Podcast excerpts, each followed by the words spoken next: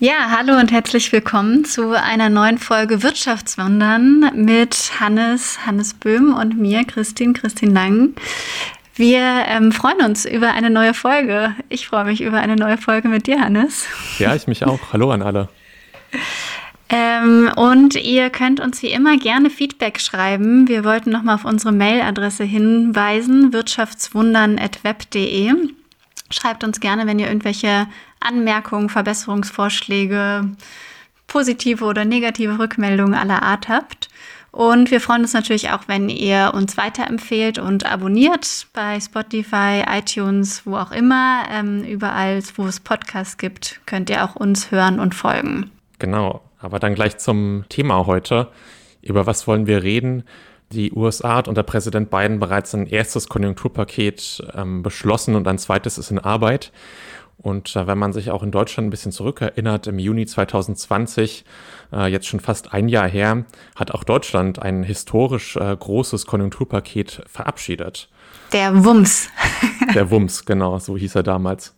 Genau, Olaf Scholz hat damals mit Wumms angekündigt, die Mehrwertsteuer zu senken, Kinderbonus zu zahlen, vieles weitere, was die Wirtschaft ankurbeln sollte. Und ja, die Stimmen mehren sich, ob es jetzt ein zweites Konjunkturpaket geben soll. Ähm, und deswegen dachten wir, wäre das mal ein guter Zeitpunkt, kurz innezuhalten, zu reflektieren, was wurde da eigentlich damals beschlossen, ohne jetzt genau auf die Maßnahmen einzugehen, sondern tatsächlich mehr mit dem Blick der zweiten großen Krise, der Klimakrise.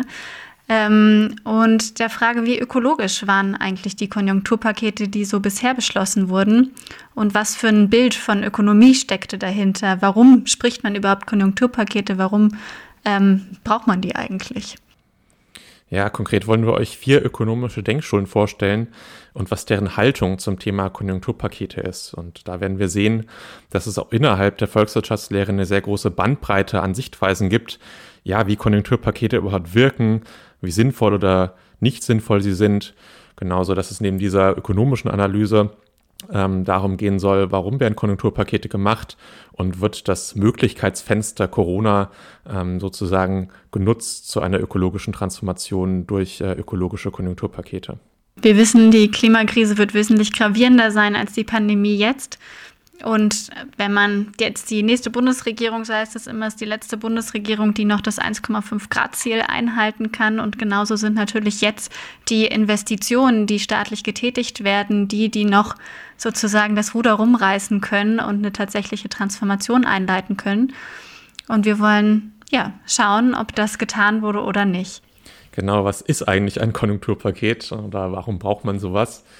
Vielleicht nochmal zur Erinnerung, letztes Jahr ähm, im Juni 2020 steckte die Welt natürlich wie heute noch in einer massiven gesundheitlichen Krise.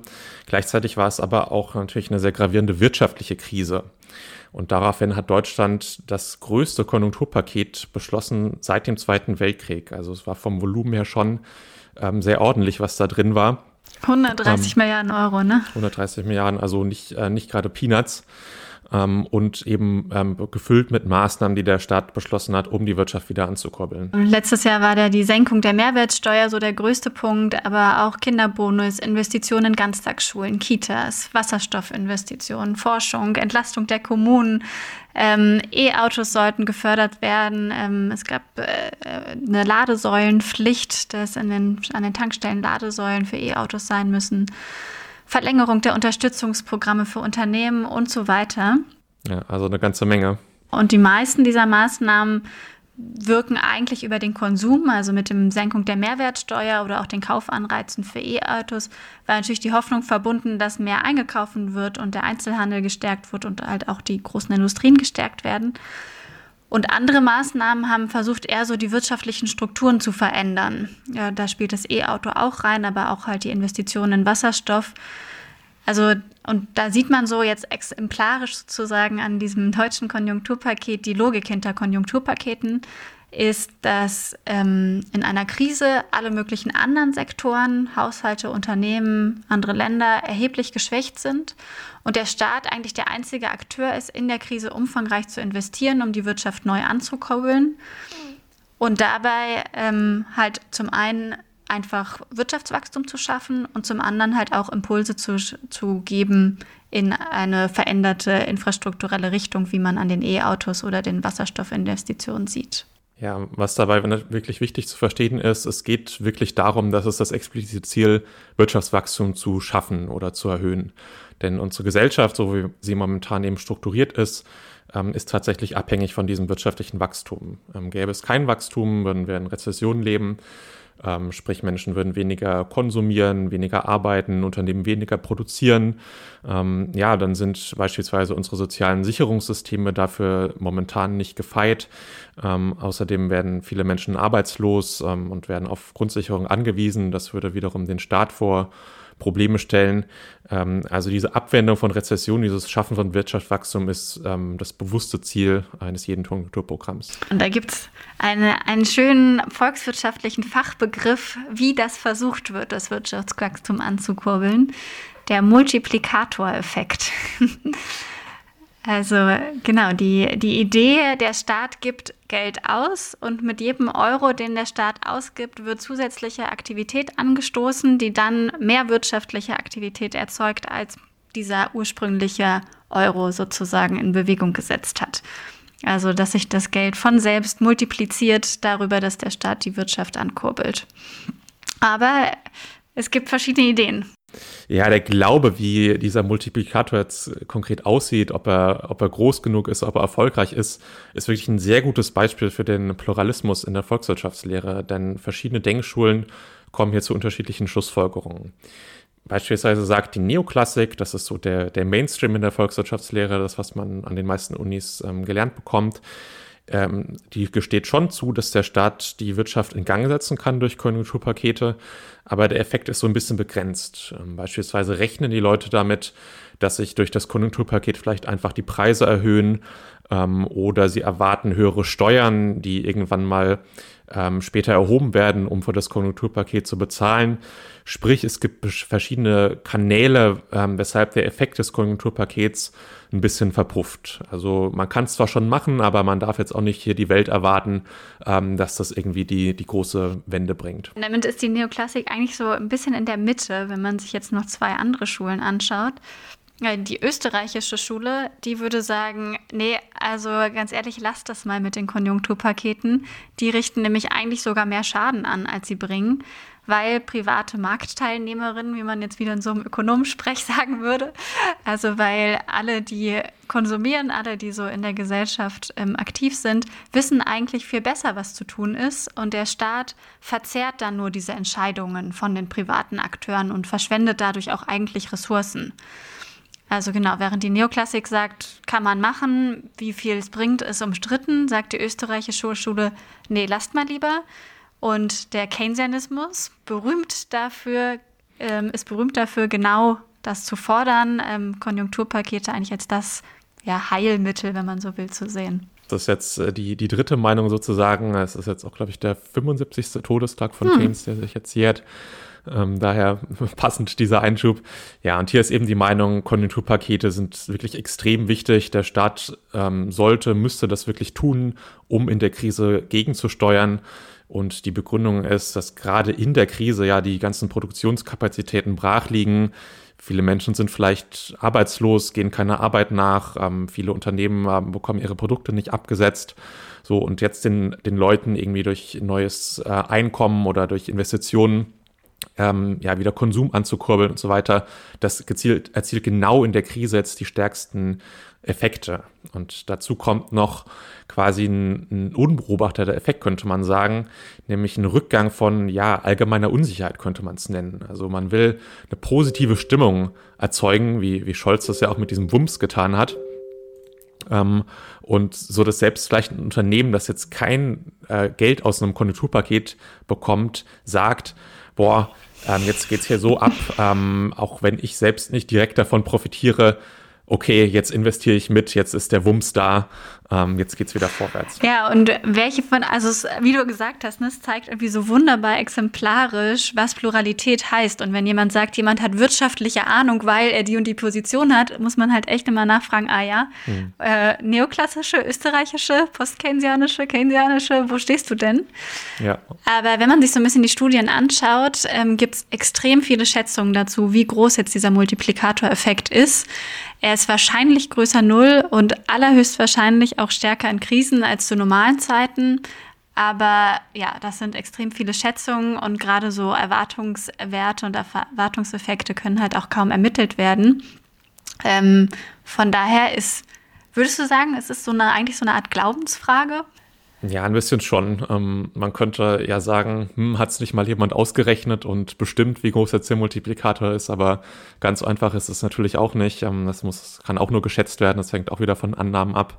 Also richtig wissen ähm, tut es niemand. Ja, ähm, deswegen wollten wir ähm, nochmal in eine vierte Denkschule einsteuern, denn was diese bisherigen drei Denkschulen doch tatsächlich wiederum gemeinsam haben, ist, dass sie das Wirtschaftswachstum, das vorhin schon erwähnt wurde, ebenfalls als Ziel sich auf die Fahnen schreiben. Ähm, zwar können hier bestimmte VertreterInnen von einer Schule sagen, ja, ähm, wir brauchen vielleicht grünes Wachstum oder nennen wir es soziales Wachstum oder nachhaltiges Wachstum. So, äh, man kann, man, man kann sagen, man hat ein bisschen die Wahl, ähm, welches Wachstum es sein soll, aber solange man sich für Wachstum entscheidet. Und da gibt es noch eine neue Denkschule, eine neue Bewegung, vielleicht könnte man es nennen, ähm, die davon ein bisschen wegkommen will. Mhm. Ja, im Grunde ist ja auch Konjunktur und Wachstum fast so ein Synonym, ne? Also ja. die, die, Konjunktur wird angekündigt, also man könnte auch Wachstumspaket sagen statt Konjunkturpaket. Ähm, genau, und die ja, wachsende Bewegung, wie du sagst, ähm, die Postwachstumsbewegung fordert halt ganz im Gegensatz, dass Politik wegkommen muss von dem Ziel des Wirtschaftswachstums, ähm, weil sie sagt, Wirtschaftswachstum kann eigentlich nicht ökologisch sein und fordert, dass alle gesellschaftlichen Bereiche so umgestellt werden, dass sie nicht mehr von Wirtschaftswachstum abhängig sind. Ähm, diese Postwachstums- oder auch Degrowth-Bewegung geht davon aus, dass Wirtschaftswachstum immer mit steigendem Ressourcenverbrauch und steigenden CO2-Emissionen einhergeht, also dass so eine ähm, absolute Entkopplung von Wachstum und Naturverbrauch, sage ich mal, nicht möglich ist ähm, und dass vor allem es nicht schnell genug möglich ist, um das 1,5 Grad Ziel von Paris noch zu erreichen. Mhm. Und dass deswegen alles, was auf Wachstum ausgerichtet ist, eigentlich nicht ähm, ja, dass man, wenn man die Klimakrise ernst nimmt, eine ähm, Wirtschaft konzipieren sollte, die nicht mehr rein auf Wachstum ausgerichtet ist. Ja, insofern geht es Postwachstum auch nicht über irgendwelche Multiplikatoreffekte und wie groß ist der jetzt in der Krise und ähm, wann nicht, ähm, sondern es geht eher darum, die Wirtschaft umzubauen, so dass wir nur noch Aktivitäten nachgehen, die wirklich tatsächlich ähm, in Einklang sind ähm, mit einer Welt, die ähm, vom Klimawandel betroffen ist. Und man könnte es hier eher so formulieren, dass Konjunkturpakete was Sinnvolles sein können, um eben unsere Infrastruktur, unsere wirtschaftliche Struktur so umzubauen, ähm, ja, dass wir eben ähm, ähm, ein Stück weit näher kommen an dieses, äh, ja, an diese 1,5 Grad kompatible Wirtschaftsordnung. Ja. Okay, soweit so zu den vier Denkschulen ähm, und diesem Hintergrund. Was sind eigentlich Konjunkturpakete beziehungsweise Wachstumspakete? ähm, und wenn wir uns jetzt anschauen, zu überlegen, ja, wie ökologisch waren die, die bisher geknüpft wurden, ähm, haben wir uns mal hingesetzt und so ein bisschen so Mindmap-mäßig zusammengetragen, was wären denn rein theoretisch eigentlich grüne Maßnahmen, die es geben könnte. Ähm, und haben hier glaube, sechs, sieben Punkte sind uns eingefallen. Die können wir jetzt mal vorstellen. Ja, also der, der erste Punkt, ähm, das wäre vielleicht so ein bisschen ein grüner Keynesianismus, könnte man das bezeichnen. Äh, und zwar wäre das über Kaufanreize, beispielsweise E-Autos anzuregen oder dass man sich private, ähm, Privat-Photovoltaikanlagen aufs Dach ähm, stellt also so über Gutscheine, ähm, über andere Maßnahmen versuchen, Konsum anzuregen, der aber irgendwie in irgendeiner Form umweltfreundlich ist, sodass man ein bisschen was Ökologisches tut, aber eben auch durch den Konsum wieder die Wirtschaft anregt. Genau, das wäre so eine grüne Wachstumsidee eigentlich. Absolut. Ähm, dann war so eine zweite Idee, Rettungspakete für Unternehmen mit grünen Auflagen zu versehen. Das ähm, habt ihr, Hannes und Caro, in der letzten Folge schon angesprochen. Ähm, also, dass Unternehmen, die vom Staat gerettet werden, sollen eine ökologisch, tran ökologische Transformationsstrategie vorlegen. Ähm, prominent, Deutschland hat die Lufthansa gerettet, aber verlangt im Gegenzug kaum ökologische Auflagen. Ähm, und das wäre halt zum Beispiel eine Idee zu sagen, wenn der Staat eingreift und wenn der Staat große Unternehmen rettet, dann muss das mit grünen Auflagen verbunden sein.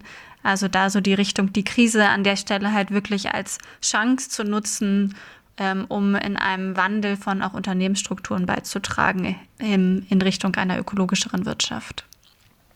Ja, das könnte man vielleicht, wenn wir es mal einer pragmatischen Postwachstumsschule zurechnen, weil es, ist schon irgendwie Konjunkturmaßnahmen, aber eben versehen, wie gesagt, mit diesem Umbau von, von Wirtschaft, so wie wir ihn eben im Angesicht des Klimawandels brauchen. Ja, weitere Maßnahmen wären ähm, Investitionen in, in Natur oder naturbasierte Lösungen. Es könnte eben in, in Wald sein ähm, oder in, in Stadtbegrünung, Aufforstung und so weiter. Ähm, und vielleicht damit verbunden ähm, sind sowas wie Darlehen und Zuschüsse eben für grüne Investitionen, auch gerade für Forschung. Da ist ja der Bereich grüner Wasserstoff gerade sehr ja, im Kommen oder in der Debatte ähm, oder auch äh, verschiedene Speichertechnologien. Also so hier ähm, Forschung anzuregen, ähm, es wird auch immer genannt oder wird als potente Maßnahme beschrieben, was grüne Konjunkturpakete angeht. Genau, und insgesamt und damit verbunden könnte es natürlich auch eine stärkere Umweltregulierung geben, ähm, also Klimaziele stärken, höhere CO2-Preise ankündigen und halt insgesamt langfristige Investitionen anstreben, die zu all diesen Wänden führen, die wir benötigen, also Energiewende, Verkehrswende, Agrarwende, all diese Wänden, die für eine äh, klimagerechte Zukunft notwendig sind. Ja, das waren ein paar spannende Maßnahmen. Die Frage ist jetzt so ein bisschen, ist die Welt ähm, denen bisher nachgekommen, als sie ähm, in dieser Krise ähm, Konjunkturpakete geschnürt hat? Das ist ein bisschen Oder witzig. Wir setzen uns so hin, sagen, ja, wir haben hier so sieben Ideen, wie die Welt besser aussehen könnte. Und jetzt habt ihr das gemacht oder habt ihr es nicht gemacht? ja, kleine Überprüfung, ob die Hausaufgaben erledigt wurden. Nein. Ähm, ja, also wir hatten aber ja schon diesen Ausgangspunkt, Corona ist ein Möglichkeitsfenster. So wurde es auch ähm, schon von, von Anfang an ein bisschen, ein bisschen geframed. Und da stellt sich natürlich schon die Frage, ähm, alle, alle Regierungen wissen Bescheid, dass Klimawandel kommt, ähm, dass die Uhr da tickt. Ähm, so dass es schon jetzt eigentlich die Gelegenheit war, ähm, Konjunkturmaßnahmen grün auszugestalten. Und ja, da sind die Maßnahmen, die wir gedacht, die wir jetzt hier diskutiert haben, eigentlich ähm, eine gute Grundlage. Und wir sind auch nicht die einzigen, die sich dazu Gedanken gemacht haben, muss man natürlich sagen. Ähm, genau, es wurde jetzt im Februar ähm, ein Bericht vorgestellt von der Initiative Finance for Biodiversity. Ähm, und die haben Konjunkturpakete genauer unter die Lupe genommen und ähm, vor allem die Konjunkturpakete, die jetzt in der Corona-Krise in den G20-Ländern beschlossen wurden, analysiert und untersucht, wie ökologisch nachhaltig die sind. Und die Grünheit, the Greenness dieser Maßnahmen wurde dann sogar quantifiziert mit einem Index. Ähm, und wenn dieser Index im Minusbereich ist, dann heißt es, dass dieses Konjunkturpaket sogar ökologischen Schaden angerichtet hat, aber der Index kann theoretisch auch bis plus 100 gehen, wenn das Land aktiv auf grüne Maßnahmen gesetzt hat. Und genau, so ein Index ist natürlich irgendwie immer recht problematisch, weil ähm, da lauter Sachen einfließen, wo wir jetzt auch die Berechnung überhaupt nicht genau nachvollziehen können. Ähm, also wir wissen nicht genau, wie jetzt diese Minus- und Pluszahlen zustande kommen. Ähm, aber es ist natürlich trotzdem ein ganz guter Anhaltspunkt, um einmal zu sehen, okay, ähm, die Initiative Finance for Biodiversity ähm, hat die Konjunkturpakete entsprechend bewertet. Ja, was steht drin? Ähm, leider ist das Urteil nicht äh, besonders positiv, was den ökologischen Stand der bisherigen Konjunkturpakete angeht. Ähm, der Bericht findet, dass in 16 der 20 G20-Länder, die dort untersucht wurden, ähm, der Index im negativen Bereich rangiert, sprich, dass es eigentlich eher mehr Schaden ähm, für die Ökologie angerichtet hat als, als Nutzen. Ähm, konkret bedeutet das, dass ähm, bei den ja, untersuchten ähm, Konjunkturmaßnahmen ja, ein, höherer ähm, Teil der, der Förderung, die in irgendeiner Form klimarelevant ist, äh, eben nicht in grüne Sektoren geht, ähm, sondern eben fossile oder ähm, andere Strukturen ähm, stützt, die ähm, ja klimatechnisch sehr, eher problematisch sind. Und dazu wollten wir euch vielleicht auch ein paar konkrete Beispiele geben. Es geht in dem Bericht um die G20-Länder, deswegen gehen wir gleich konkreter auf drei G20-Länder ein, China, Deutschland, USA. Aber wichtig dabei im Hinterkopf zu behalten ist natürlich immer, dass nicht nur Konjunkturpakete in G20-Ländern geknüpft wurden und nicht nur G20-Länder darauf achten, ökologisch oder nicht darauf achten, ökologisch zu sein, sondern dass es auch in ganz vielen Ländern des globalen Südens Corona-Konjunkturpakete gab. Ähm, und als Beispiel vielleicht ganz kurz, Costa Rica zum Beispiel hat auch im Mai 2020 ein Konjunkturpaket verabschiedet, ähm, in dem es ganz ähnliche Maßnahmen Unternehmen unterstützt, einfache Kredite aufzunehmen, mit staatlichen Investitionen, Infrastruktur unterstützt hat und so weiter. Und Costa Rica gilt als eines der Länder mit dem geringsten ökologischen Fußabdruck, verbunden mit dem gleichzeitig höchsten Lebensstandard. Es gibt da diesen Sustainable Development Index. Ähm, wie gesagt, in der Studie, auf die wir uns hier beziehen, kommt jetzt Costa Rica gar nicht weiter vor, aber wir fanden es einfach nochmal wichtig, in der Debatte im Hinterkopf zu haben, dass es halt vor allem viele Länder des globalen Südens sind, die einen sehr kleinen ökologischen Fußabdruck haben ähm, und trotzdem einen recht hohen Lebensstandard haben und dass sich da halt die Industrieländer auch einiges von abschneiden können. Ähm, das so als nochmal Hintergrund-Reminder sozusagen. Ja, auf jeden Fall sehr wichtig, das im Hinterkopf ähm, zu, zu behalten, weil die, die Berichterstattung geht eben leider ähm, über eher die größeren Volkswirtschaften. Ähm, und dazu findet man natürlich auch schneller Material. Genau, kommen wir nämlich zu China, ähm, einem der wichtigsten ähm, Länder, was, ähm, was natürlich die gesamte Volkswirtschaft auf der Welt angeht. Das hat ähm, auch gleich ähm, im Mai 2020 ähm, ja, vorgelegt mit einem sehr umfangreichen Konjunkturprogramm von äh, ungefähr 500 Milliarden Euro. Allerdings rangiert China in diesem Index, den wir vor, vorgestellt haben, so bei etwa minus 50. Sprich, die bisherigen Maßnahmen sind auch massiv umweltschädigend. Das liegt daran, dass China unter anderem Regulierungen gelockert hat äh, im Umweltbereich, Berichtspflichten ähm, ausgesetzt hat und dass es auch eben neue Kohlekraftwerke ähm, geplant hat. Ähm, so ein bisschen ist die Vermutung, äh, diese Kraftwerke wurden jetzt weniger für Elektrizität gebaut, anstatt äh, und eher um, um Arbeitsplätze kurzfristig zu generieren. Ähm, aber so oder so, bis viele Maßnahmen ähm, da drin sind einfach bisher massiv umweltschädlich.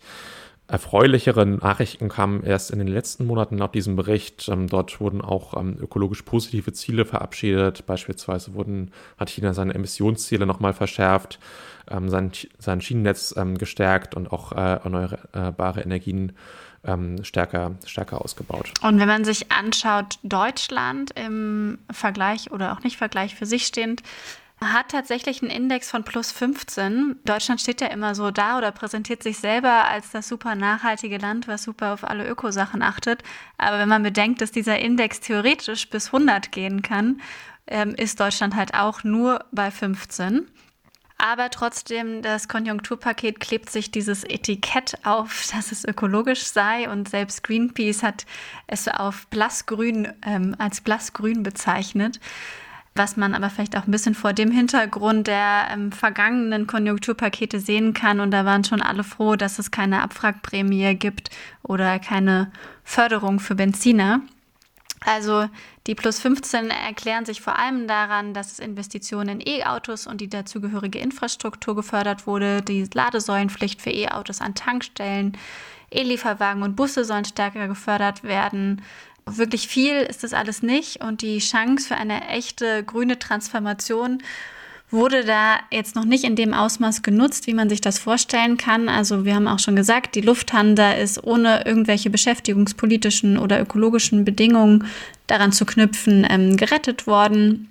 Ja, es geht halt insgesamt auch mit der Absenkung der Mehrwertsteuer um eine Ankurbelung des Konsums insgesamt unabhängig davon, wie grün jetzt das ist, was da gekauft wird oder nicht. Wo man äh, dazu sagen muss, die Rettung der Lufthansa, das ist natürlich nicht Teil des Indexes, sondern in dem geht es um die Konjunkturpakete.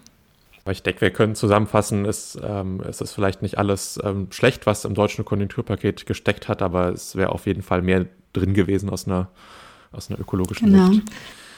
Ja, kommen wir zu den USA als letztes Land, das wir euch präsentieren wollen. Hier ist nämlich die Lage sehr ähm, dynamisch und spannend. Also zuerst mal hatte die USA unter Trump noch äh, einen Indexscore von minus 53, sprich massiv ökologisch schädlichen ähm, Klimaauswirkungen seiner Konjunkturpakete. Und das war ja auch offensichtlich nicht gerade eine äh, Priorität dieser Administration. Ähm, und ähm, allein die ersten Gesetze und Richtlinien, die Präsident Biden an, ganz zu Beginn seiner Amtszeit eingeführt hat, äh, durch die hat sich schon der Index ähm, ja signifikant verbessert auf minus 17, also hat schon mal ein paar ähm, dieser schlimmsten ökologischen Folgen abgedämpft. Jetzt ist es so, die USA hat äh, bereits ein erstes Konjunkturpaket verabschiedet äh, im Volumen von zwei Billionen Dollar ungefähr. Und das stärkt vor allem den Gesundheitssektor ähm, aber eben auch Haushalte direkt. Es werden äh, direkte Schecks ähm, geschickt an die ähm, an viele Menschen. Es hat also sowohl einen gesundheitspolitischen als auch einen sozialpolitischen Fokus. Ums Klima ging es da erstmal nicht so sehr. Und das sieht man auch in dem ähm, Index ganz gut, nämlich der hat sich nur ganz marginal durch dieses Paket ähm, verändert. Wie gesagt, auch offensichtlich, weil Klima war auch kein Fokus davon. Jetzt ist es so, die beiden Regierungen bereitet ein zweites Paket vor ähnliches Volumen. Und hier soll es eben wirklich massiv äh, in, um Klimaschutz gehen. Also da wird sehr stark in erneuerbare Energien, in Energieeffizienz, in Infrastruktur und so weiter ähm, investiert, also auf einer sehr massiven Skala. Ähm, und das würde wirklich die USA, ja, man könnte fast sagen, zu einem Vorreiter, zumindest wieder zu einem ähm, ja, zu einer Rückkehr in der, in der Klimadebatte bringen, ähm, und ähm, was den Links angeht, ähm, wird gesagt, dass wenn dieser beiden Klimaplan so kommt, wie angekündigt, würde es die USA auf Platz zwei in diesem Ranking bringen und den Index auf fast Das ist 60. so krass, ne? Unter, unter Trump minus 53 und jetzt plus 58. Ja. Also unabhängig davon, wie dieser Index genau berechnet wird, ist es schon ein krasser Wandel von Maßnahmen. Ja, auf jeden Fall. Also massiv andere Prioritäten. Und es wirft einfach die Frage auf, wir haben es ja eingangs erwähnt, ähm, braucht da nicht auch Deutschland jetzt vielleicht noch ein zweites Konjunkturpaket? Und ähm, wenn es schon eins macht, ähm, warum nicht auch ein nochmal ökologischeres, als, ähm, als es das erste bereits war? Was denkst du, braucht es ein neues Konjunkturpaket oder braucht es das nicht? die Frage wollen wir jetzt so ein bisschen ähm, offen diskutieren. Und genau, tatsächlich haben wir uns auch vorher jetzt nicht so detailliert darüber ausgetauscht. Also ich bin sehr gespannt, Hannes, was deine Position dazu ist. Ja, ich bin auch gespannt, was du dann denkst. Ähm, ich denke schon, dass ähm, je länger die jetzige Pandemie geht, ähm, wird diese Debatte um ein zweites Konjunkturpaket definitiv relevanter. Und ähm, ja, wie schon gesagt, ich denke, USA hat jetzt den ähm, quasi den ersten Schritt ähm, gemacht und, und, und, Deutschland und die Europäische Union damit wieder unter Zugzwang gesetzt. Und ich denke, ein zweites Konjunkturpaket würde Sinn machen. Und ähm, vor allem, wenn es ähm, auf zwei Sachen zielt, nämlich zuerst auf sozialpolitische Aspekte. Das wäre, würde quasi unserem letzten Podcast Rechnung tragen, wo wir beschrieben haben, wie Corona die soziale Ungleichheit erhöht hat, ja, wie es viele Sektoren, viele Einkommensgruppen vor sehr starke Probleme gestellt hat. Hier nochmal mit einem Konjunkturpaket korrigierend einzugreifen, diese Haushalte, diese ähm, Unternehmen, die davon betroffen waren, nochmal zu stärken. Das fände ich aus sozialpolitischer Sicht einfach sehr, sehr sinnvoll. Was würdest Aber, du vorschlagen, wie man die stärken sollte? Also durch direkte Umzahlungen, durch Konsumtax, durch ähm, Erhöhung von Hartz-IV-Sätzen oder was wäre da so deine Idee konkret? Ja, da gibt es viele Maßnahmen. Also ich finde es zum Beispiel sympathisch zu sagen, dass man Konsumgutscheine zwar macht, aber nicht irgendwie offene, die dann bei Amazon oder so landen, sondern die zum Beispiel direkt gekoppelt sind an regionale Läden, ähm, an den Einzelhandel, an die, an die Kultur, an die Gastro vor Ort, dass sie nur dort wirksam sind. Ja, also dass man diese Sektoren, die jetzt ja wirklich massiv ähm, eingeschränkt waren während Corona, nochmal ganz gezielt fördert ähm, und da kommen einfach gute Sachen zusammen. Man hat eine sozialpolitische Dimension, man hat eine Gericht zielgerichtete Dimension auf die Sektoren, die eingeschränkt waren. Ähm, man kurbelt aber auch die Konjunktur an, also es erfüllt in dem Sinn auch seinen Zweck. Ähm, also da ein breites Maßnahmenbündnis, auch sozialpolitisch, ähm, denke ich, sind höhere Hartz-IV-Sätze auch äh, sinnvoll. Ähm, aber noch weitere Punkte ähm, denke ich, ja, trägt man einfach dieser, dieser sozialpolitischen Kosten dieser Pandemie, trägt man damit Rechnung. Aber gleichzeitig sollte es eben auch in den ökologischen Bereich gehen. Da ist, denke ich, auch das US-Klimaprogramm jetzt vielleicht auch so ein bisschen der, der Standard oder äh, gibt das Tempo vor. Ähm, denn da hat Deutschland ja auch massiv Nachholbedarf, auch was Infrastruktur angeht. Also hier nochmal massiv die Chance zu nutzen und rein zu investieren ähm, in eine ökologische Transformation, denke ich, ist jetzt ähm, die Zeit gekommen. Ähm, und ähm, ja, so dass ich denke, dass das zwei sinnvolle Säulen werden, ähm, wenn man nochmal über ein zweites Konjunkturpaket nachdenkt. Ja, aber ich bin natürlich auch sehr gespannt, was du darüber denkst. Ja, ich meine, im Grunde ähm, stimme ich dir natürlich ein Stück weit zu, zu sagen, also oder ich stimme dir zu 100 Prozent zu, zu sagen, diese Krise muss sozial gelöst werden und zwar sozial-ökologisch gelöst werden. Aber ähm, ich glaube, ich vertrete da tatsächlich noch mal ein bisschen eine wachstumsskeptischere Position als du eventuell. Ähm, und in diesem Wörtchen Konjunktur, wir haben es gesagt, steckt ja schon das Wörtchen Wachstum mit drin. Und ich bin einfach extrem skeptisch, dass Wirtschaftswachstum wirklich so ökologisch sein kann, dass es mit dem 1,5 Grad Ziel vereinbar ist. Ähm, ich finde da eine Studie ganz spannend von Klaus Huberczek, das ist ein ökologischer Ökonom an der Uni Groningen in den Niederlanden. Die Studie ist von 2017, also jetzt sogar schon ein paar Jahre alt. Ähm, und in der schreibt er, dass wenn man nur ein 2-Grad-Ziel erreichen will, also noch nicht mal 1,5, ähm, und sich anschaut, okay, die Menge an CO2 haben wir jetzt noch zur Verfügung, dann müssen 66 Prozent dieses verfügbaren CO2s an die Global Poor, also an die Ärmsten dieser Welt gehen, um deren Einkommensniveau auf drei bis acht Dollar pro Tag zu bringen. Das heißt, für den, für den Rest, also für alle restlichen Maßnahmen, ähm, äh, global gesehen und für noch das, was wir irgendwie hier im Norden für uns haben wollen, bleiben noch 34 Prozent von diesem, von dieser Gesamtmenge CO2 sozusagen übrig. Das heißt eigentlich weniger als, sagen wir mal, 30 Prozent des gesamten CO2s für Europa, wenn das, und dann, wenn man das jetzt, das ist jetzt auf 2 Grad gezählt, wenn man jetzt auf 1,5 zielt, dann ja sogar noch weniger. Das heißt, wir haben eigentlich sowieso jetzt schon kaum noch CO2 übrig sozusagen, um das 1,5 Grad Ziel in einer tatsächlich global gerechten Art und Weise zu verbrauchen. Klar, wenn wir jetzt immer nur alles für Europa rechnen, haben wir noch mehr. Aber wenn man halt in einer global gerechten Art und Weise denkt, dann darf Europa praktisch kaum noch CO2 ausstoßen. Und da muss einfach alles darauf abzielen, diesen CO2-Fußabdruck so schnell wie möglich und so stark wie möglich zu reduzieren ähm, und halt die komplette Wirtschaft auf Klimaneutralität umzustellen. Ähm, und auch, ja, also äh, jedes Elektroauto, jedes neue, jedes neue erneuerbare Energien, jede Solaranlage, jedes Windkraftwerk braucht am Ende halt auch Ressourcen, braucht am Ende auch Energie zur Herstellung, braucht am Ende seltene Erden zur Batterieherstellung ähm, und so weiter.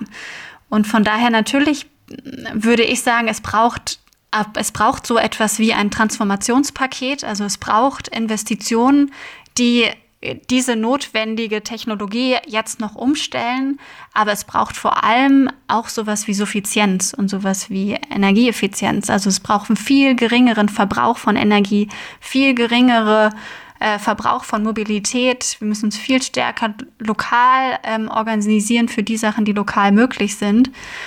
Und da sehe ich so ein bisschen den ähm, Knackpunkt in das, ja, was jetzt ein zukünftiges Transformationspaket sozusagen leisten könnte, tatsächlich die Wirtschaft radikal so umzustellen, dass es nicht mehr, ähm, dass überhaupt Konjunktur und Wachstum als solches kein Ziel sind, sondern äh, dass es ein Ziel ist, eine klimaneutrale Infrastruktur zu haben, zum einen aus der ökologischen Perspektive und halt natürlich, ähm, und das hast du ja auch angesprochen, das Soziale. Und da würde ich tatsächlich noch diesen Fokus auf Umverteilung reinbringen. Also es geht halt eigentlich nicht unbedingt, würde ich sagen, darum, dass immer mehr produziert wird und ähm, jetzt eine Konjunktur im Sinne von Wachstum anzukurbeln, sondern eigentlich ähm, die Ressourcen, die es schon gibt, ähm, das Geld, was es gibt, die äh, Materialien, die es gibt, den Wohnraum, den es gibt und so weiter, im, im Sinne einem einer gleicheren Gesellschaft umzuverteilen.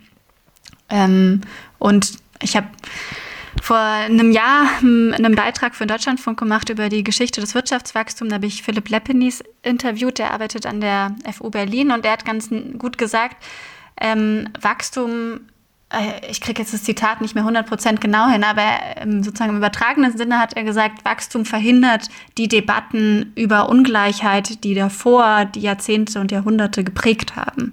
Weil mit, solange wir über Konjunktur und Wachstum sprechen, müssen wir nicht über Umverteilung erstmal sprechen. Da ist irgendwie so jeder, ah ja, alle kriegen immer mehr. Ähm, Genau, also von daher bin ich sozusagen, ähm, ja, würde ich stärker Fokus auf Transformationspaket, stärker ähm, Infrastruktur und stärker Umverteilung ähm, mir wünschen. Also finde ich, stecken super viele wichtige Punkte drin, die du genannt hast, ähm, dass es natürlich nicht ähm, jetzt eins zu eins weitergehen kann mit, ähm, mit dem Wachstumsimperativ, wir ihn bisher haben. Und das, also gestehe auch ich zu, ist eigentlich, finde ich, die Herausforderung für das äh, Biden-Konjunkturprogramm, die jetzt kommt.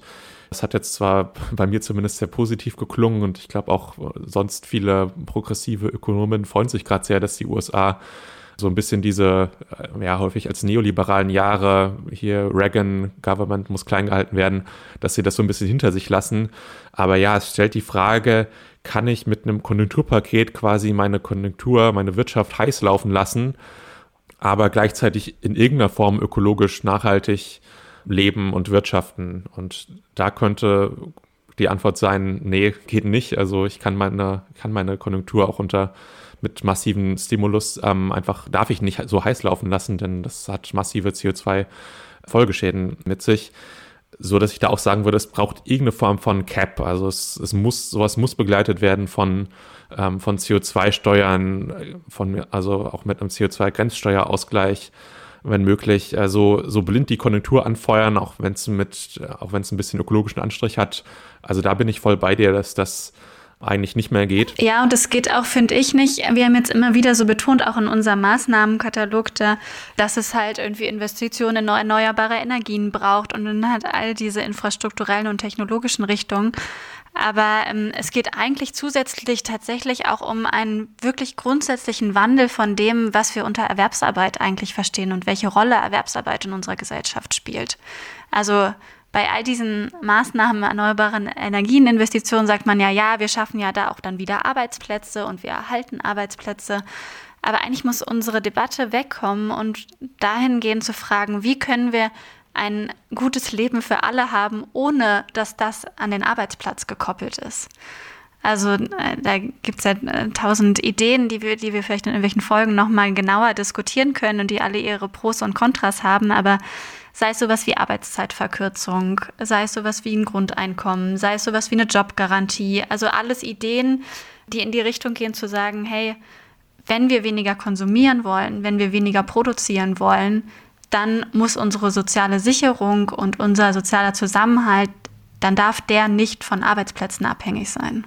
Ja, super wichtig. Ähm, denke ich auch, dass das vielleicht, dass da auch jetzt Corona eine, ja, so ein guter Moment war, um zu sehen, erstmal, es, es kann unvorhergesehene Krisen kommen und die können Menschen vor Existenzängste stürzen oder in Arbeitslosigkeit bringen, sodass das vielleicht nochmal ein so ein Hallo-Wach-Moment war für viele, um nochmal den Faktor Arbeit so zu hinterfragen und was wir so den ganzen Tag machen, die acht Stunden lang. Ja, also da bin ich auch bei dir, dass es diese, die, diese Hinterfragung und diese Umstrukturierung auf jeden Fall, auf jeden Fall braucht. Und ja, da ist einfach zu hoffen, dass jetzt Corona auch so ein bisschen so ein progressives Möglichkeitsfenster war. Aber war es nicht wirklich, oder? Also es war ein Möglichkeitsfenster und ich hatte das Gefühl, vor einem Jahr kamen genau diese Fragen auf, als plötzlich sozusagen die Arbeit niedergelegt werden musste. Aber ich habe nicht das Gefühl, dass sich heute eine öffentliche Wahrnehmung von der Bedeutung, die Erwerbsarbeit hat, verändert hat, oder? Würdest du das sagen?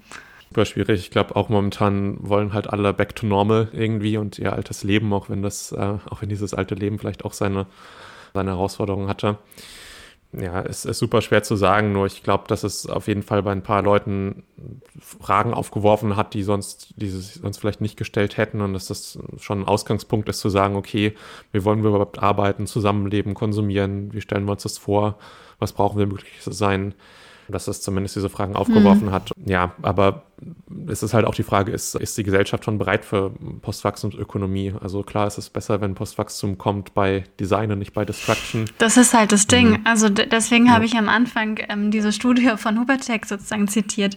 wir haben nicht mehr die Zeit. Also es, es ist irgendwie so eine, Be klar müssen alle mitgenommen werden und klar es ist irgendwie eine Frage, es ist halt die Frage, wie kann das Ganze sozial ablaufen. Aber es muss alles gerade verdammt schnell gehen, diese ganzen Wenden, die wir brauchen. Und ja, also ich meine, seit den 70er Jahren wird davon im Grunde geredet. Da ist schon irgendwann die Frage, was heißt denn, wann ist denn die Gesellschaft bereit dazu?